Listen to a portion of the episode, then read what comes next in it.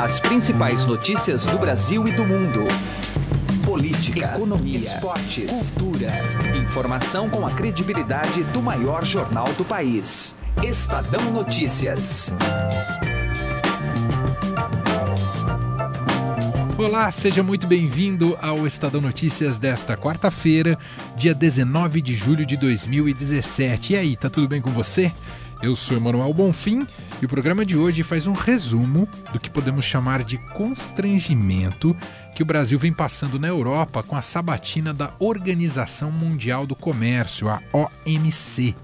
As políticas comerciais e industriais do Brasil durante os últimos cinco anos foram duramente criticadas pelos países neste fórum da OMC. A gente vai bater um papo sobre o assunto com o nosso correspondente em Genebra, na Suíça, Jamil Chad, que vem acompanhando esse noticiário. Outro tema do programa de hoje é a articulação no Congresso para ser aprovado o Distritão, na reforma política que será debatida em agosto pelos parlamentares. Esse distritão altera o modelo atual na eleição representativa para o legislativo. O modelo atual é o proporcional. Com a mudança, seriam eleitos apenas os deputados mais votados em cada estado, sem levar em conta o voto na legenda. Nós vamos ouvir aqui no programa um especialista em sistema eleitoral para opinar sobre este polêmico assunto. Ouça ainda também aqui no Estado Notícias a opinião de José Neumani Pinto e também contamos com a participação de Raíssen Abac, que traz hoje um destaque econômico aqui para gente. Para você participar do programa, com sua opinião, seu comentário, sugestão, fique muito à vontade. Mande um e-mail para a gente no podcast estadão.com. Participe, podcast arroba estadão.com. Estadão Notícias. Quarta International Wine Show. Deguste os melhores vinhos do mundo. São mais de 240 rótulos entre nacionais e importados e mais de 40 expositores. Os melhores tintos, brancos, rosé e espumantes numa feira única no Centro de Convenções Frei Caneca, quarto andar. Sábado, dia 29 de julho. Você está convidado. Ingressos pela loja Empório Frei Caneca caneca ou pelo ingresso rápido. Ingressos limitados. Estadão Notícias. Direto ao assunto. Com José Neumann e Pinto.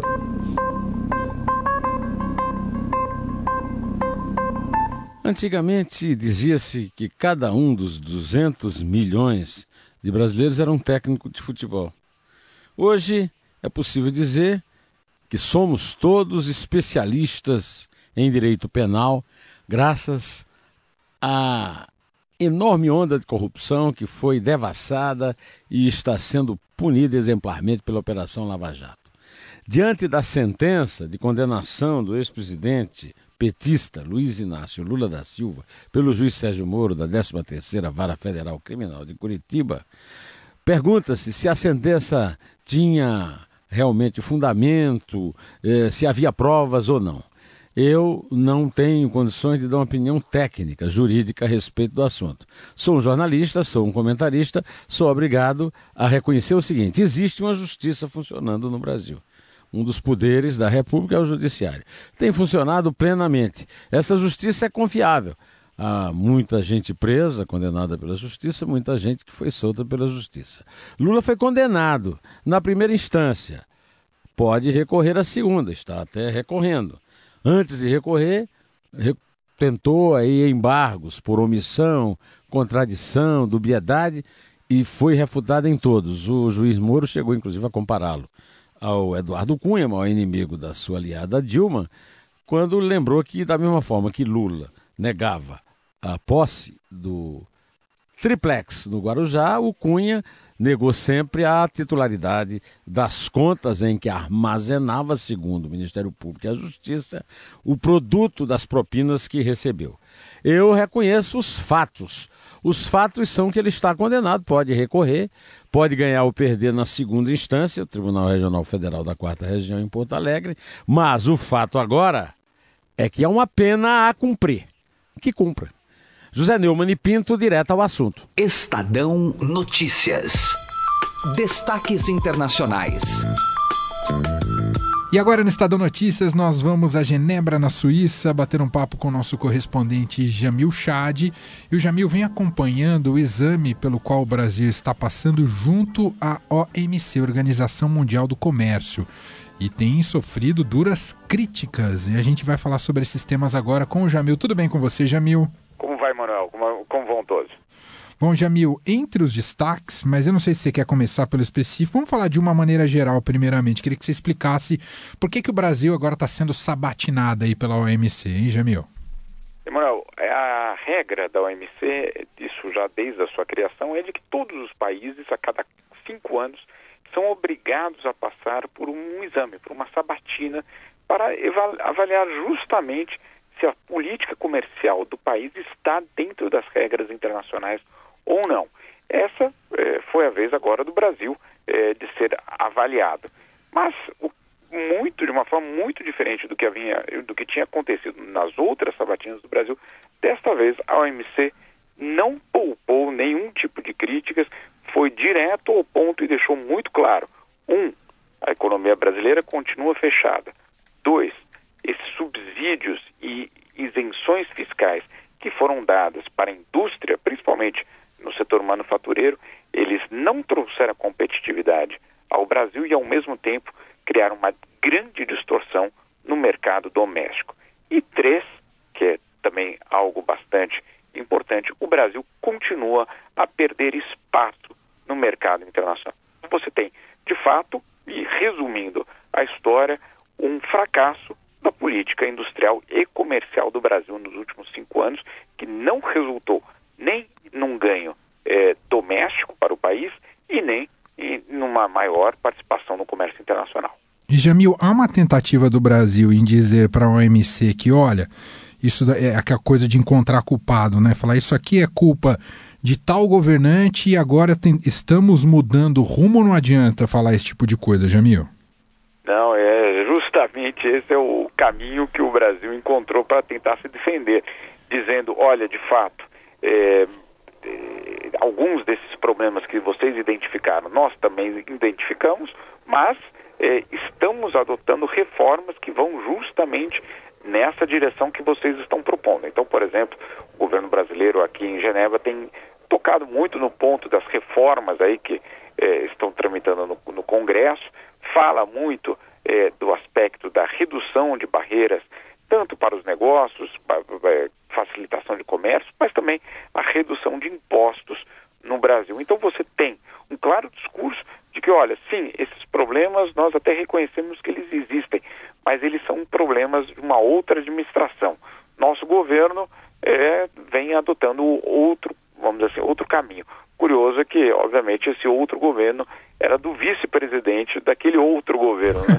Então, é, é, nem sempre é muito fácil explicar isso. Mas, olha só, Emanuel, e é algo bastante curioso, porque o próprio diplomata brasileiro que, faz, que é o chefe da delegação aqui em Genebra, para começar a explicar a situação do Brasil para os parceiros comerciais, ou seja, a explicação oficial, um discurso oficial do Brasil na OMC para responder isso, ele citou a frase do Tom Jobim: Brasil não é para principiantes.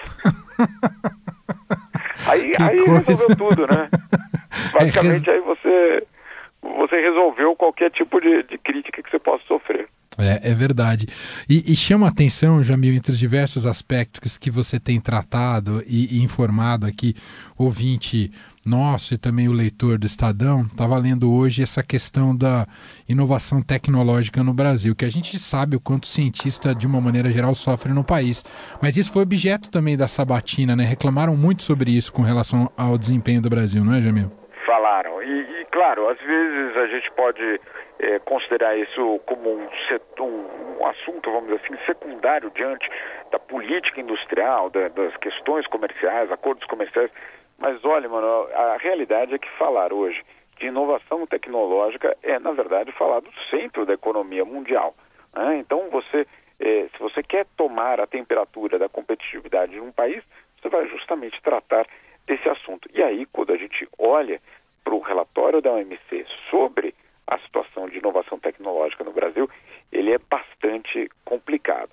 Alguns dados que a OMC traz que eu, sinceramente, não tinha esse conhecimento da, da, da gravidade do assunto.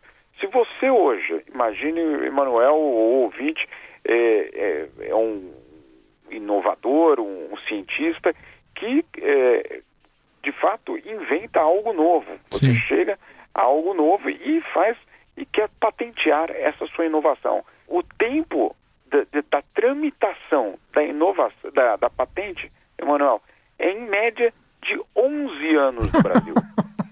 11 anos. Ou seja, a inovação que você fez, é, é, certamente daqui a 11 anos, ela né, não é nem mais o LP. Né? Como é, ela já passou pelo CD, o DVD, o cloud já, e acabou. Né? Já entra é, obsoleta, né, Jamil? Exatamente. Quem é que vai ter inovação tecnológica num país que leva 11 anos para proteger a patente? Você pode até me dizer, poxa, mas a patente, isso é uma, é uma, uma questão de monopólio. Não, a patente é o centro, inclusive da, da, da capacidade de inovar. Você não vai gastar, é, investir, é, procurar uma saída inovadora se depois daquela tua inovação vai ser copiada. Né? Então você vai obviamente, é, é, querer algum tipo de compensação. Essa compensação é justamente a patente. Agora, o que é, a OMC aponta é que, em média, o INPI é, leva 11 anos para registrar uma patente no Brasil. E aí, o outro dado também que é assustador. Ao final de 2016, existiam 205, mais de 250 mil casos de solicitações de patentes acumuladas no NPI Nossa esperando. Senhora. Que coisa, e aí, obviamente, esse é, um, é, um, é um, dois termômetros que colocam toda essa questão da inovação no Brasil é, de uma maneira bastante complicada. Não é por acaso que a OMC chega à constatação de que nos últimos cinco anos a indústria da inovação tecnológica no Brasil sofreu uma redução no número de postos de trabalho. Óbvio, quem é que vai inovar diante de uma situação dessa? Muito bem. Esse é Jamil Chad, nosso correspondente em Genebra, na Suíça, que vem acompanhando de perto esse noticiário, nessa né, sabatina sobre o Brasil por parte da OMC. Jamil, muito obrigado mais uma vez pela participação. grande abraço para você, Jamil. Grande abraço a todos. Estadão Notícias. Política.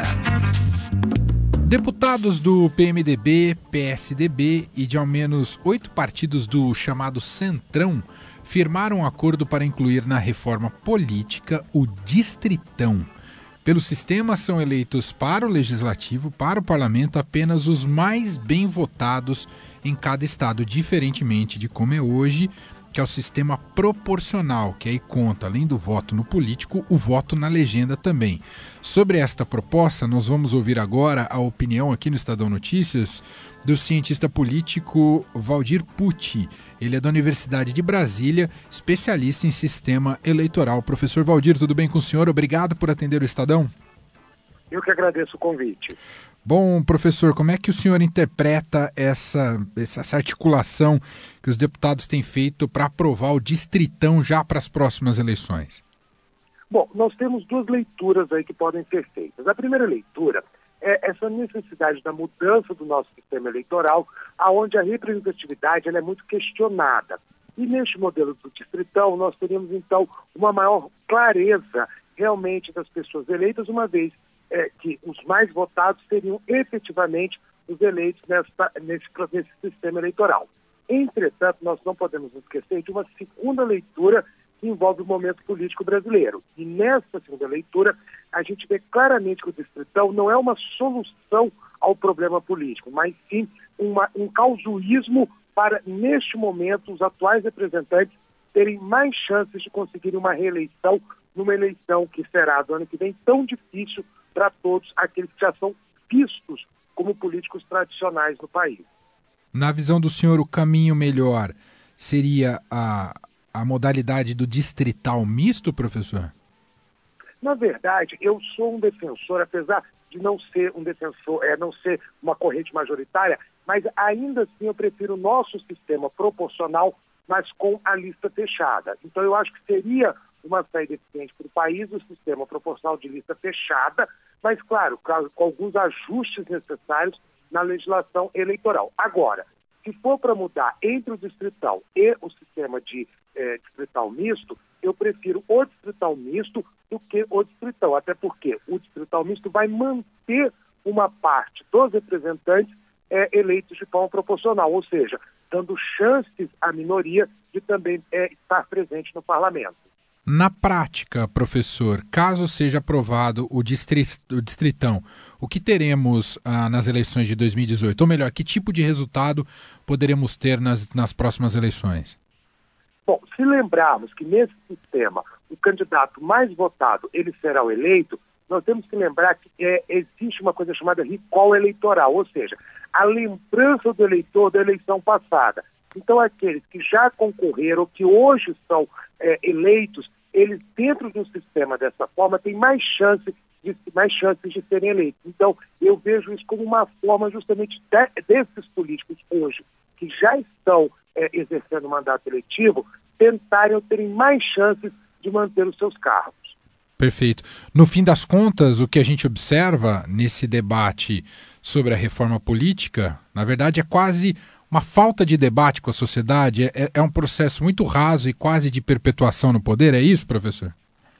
Sim, porque o que nós temos, o sistema eleitoral, a, a definição de um modelo eleitoral para um, um país, é uma discussão que tem que ser muito ampla, muito debatida, porque passa pela ideia de qual representação nós queremos, que tipo de representação nós queremos no país. É, e, e, esse discurso hoje, na, no Congresso Nacional Brasileiro, ele passa, na verdade, por uma tentativa de se criar mecanismos para tentar, vamos dizer assim, salvar os mandatos que já estão é, é, em exercício, os, os atuais mandatos eletivos. Então, eu acho que é uma discussão que, na verdade, afasta completamente a sociedade e deixa apenas uma fórmula mais fácil, que possa mais facilmente garantir a reeleição dos atuais representantes. Muito bem, ouvimos aqui no Estadão o cientista político Valdir Pucci, da Universidade de Brasília, especialista em sistema eleitoral.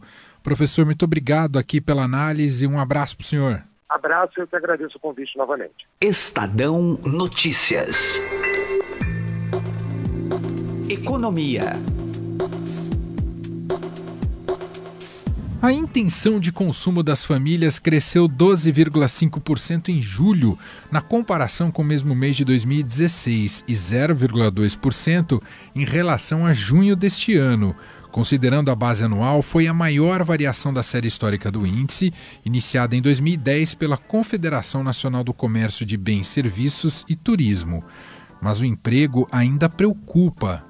Acompanhe a partir de agora a análise da assessora econômica da CNC, Juliana Serápio, que conversa com a apresentadora Heisen Abac. Juliana, o que, que explica esse crescimento na intenção de consumo das famílias? Bom, essa variação anual ela é principalmente explicada porque o nível no ano passado estava muito prejudicado, o nível de confiança. Então, qualquer aumento com relação ao ano passado é de grande magnitude.